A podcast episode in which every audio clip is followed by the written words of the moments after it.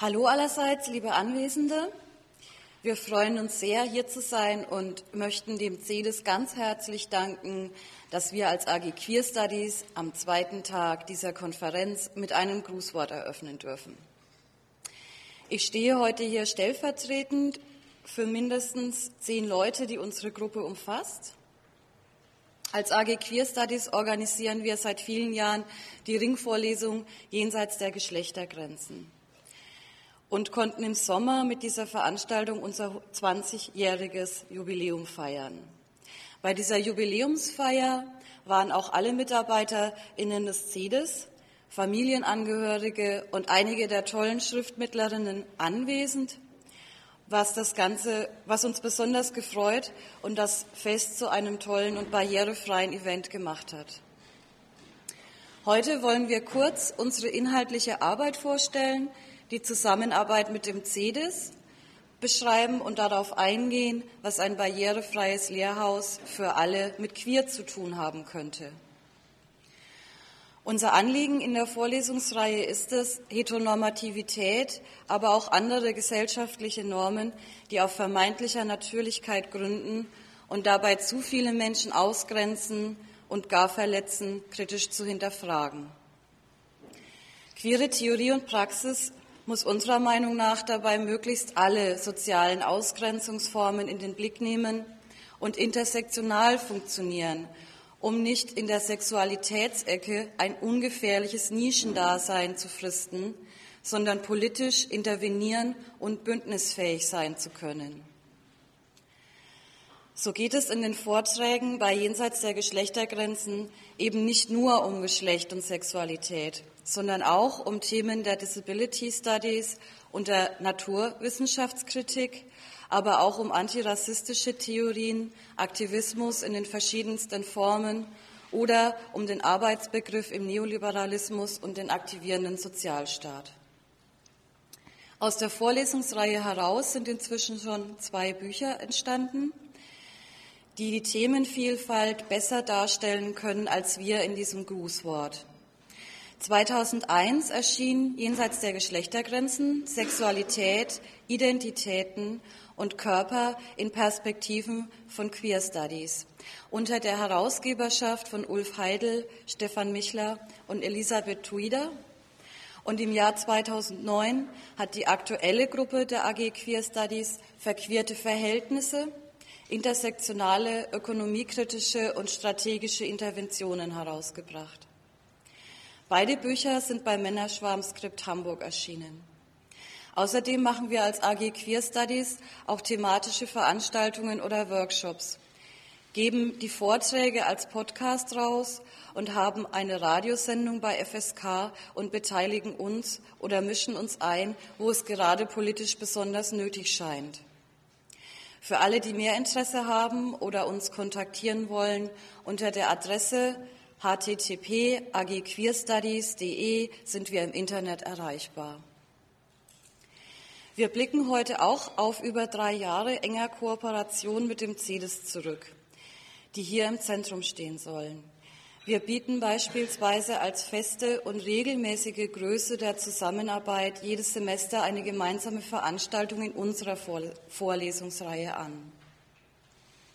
Jetzt im Frühjahr wird es der Vortrag von Ute Kalender Körper von Wert, eine queer-feministische und politisch-ökonomische Perspektive auf Reproduktions- und Biotechnologien am 11. April sein. Und letztes Semester hatten wir Rebecca Maskos gemeinsam zu Gast. Diese Vortragsabende werden durch die finanzielle Unterstützung des CEDES grundsätzlich mit SchriftmittlerInnen ausgestattet. Als Höhepunkt unserer Kooperation wäre aber unser gemeinsamer Workshop mit dem Titel Queer Meets Disability hervorzuheben. Denn dort haben wir Barrierefreiheit nicht nur zwischen Gesagten und Gehörtem und Geschriebenem, sondern genauso wie hier gestern auch zwischen deutscher und englischer Sprache hergestellt. Bei dieser Gelegenheit die Verbindungslinien zwischen Queer und Disability Studies ausgelotet. Dabei waren Dr. Heike Raab, die in ihrem Vortrag einen Überblick über deutschsprachige über die deutschsprachige Forschungslandschaft und aktuelle Debatten im Bereich der Queer Disability Studies vorstellte. Ebenfalls zu Gast war Professor Robert McGrew, der das Thema aus US-amerikanischer Perspektive beleuchtete. Beide Vorträge sind als Podcast auf unserer Website und in schriftlicher Form auf der Website des CEDIS verfügbar. Ein zweites größeres gemeinsames Projekt war die Aktion Barrierefreiheit im Jahr 2011. Dazu haben wir uns regelmäßig mit den MitarbeiterInnen des CEDIS getroffen und eine Kampagne entworfen, die die Universität auf ihre Verantwortung hinweisen sollte, in den, in den Veranstaltungen des allgemeinen Vorlesungswesens für Barrierefreiheit zu sorgen.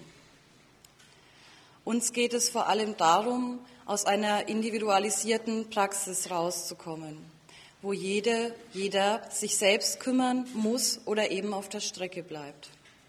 Das allgemeine Vorlesungswesen ist ein Paradebeispiel für die Probleme von behinderten Menschen. Es gibt vor, für alle Menschen geöffnet zu sein, kann diesem Anspruch aber letztlich leider nicht gerecht werden.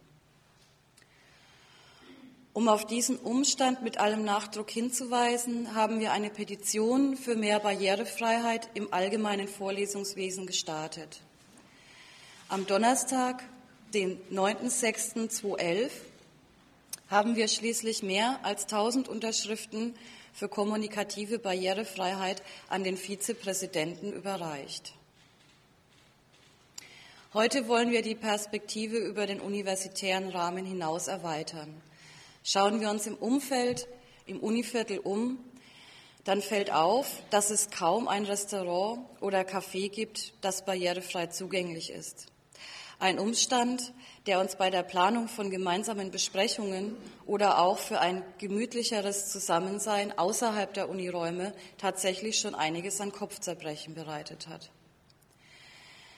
Wie soll es denn möglich sein, gemeinsame Projekte und Politik voranzubringen, wenn es keine barrierefreien Räume und Strukturen für barrierefreie Kommunikation gibt? Das barrierefreie Lehrhaus, ein Haus für alle, kann diese Frage beantworten und neue Möglichkeiten eröffnen. Denn es beschränkt seine Funktion nicht auf den Unibetrieb und Lehrveranstaltungen, sondern in und mit dem barrierefreien Lehrhaus können sich Menschen auch zur Freizeitgestaltung oder Projektarbeit und politischen Arbeit treffen. Kommunikationsbarrierefreiheit auf allen Ebenen hieße dann auch zum Beispiel gemeinsam mit allen einen Film in einem Kinosaal sehen mit DGS-Übersetzung, hören mit Audiodeskription und lesen mit Untertiteln zu können oder für ein Projekttreffen Schriftmittlerinnen oder DGS-Dolmetscherinnen zusammen mit dem Raum buchen zu können. Die Kritik an einer Gesellschaft, die alles, was den normativen Erwartungen nicht entspricht, ausgrenzt, übergeht oder einfach im Stich lässt, ist ein starkes Bindeglied zwischen theoretischen und politischen Ansprüchen beider Gruppen, CEDIS und AG Queer Studies. Queer hat den Anspruch, Normen anzugreifen und will dabei die Perspektive einer antirassistischen, antisexistischen und anti-ableistischen Theorie und Praxis mitführen. Genau in diesem beständigen Hinterfragen der Normen und Ausgrenzungskategorien in den jeweiligen Kontexten könnte unser Beitrag zu einem barrierefreien Lehrhaus liegen. Wir waren bereits vor letztes Jahr an der Barrierefreiheitskonferenz beteiligt und werden das barrierefreie Lehrhaus und sämtliche Arbeit des CEDES weiterhin aus ganzem Herzen und mit großer Überzeugung unterstützen. Wir wünschen Ihnen, euch und uns einen interessanten Tag mit anregenden Diskussionen, vielen Inspirationen und viel Spaß noch auf dieser Konferenz. Vielen Dank für die Aufmerksamkeit.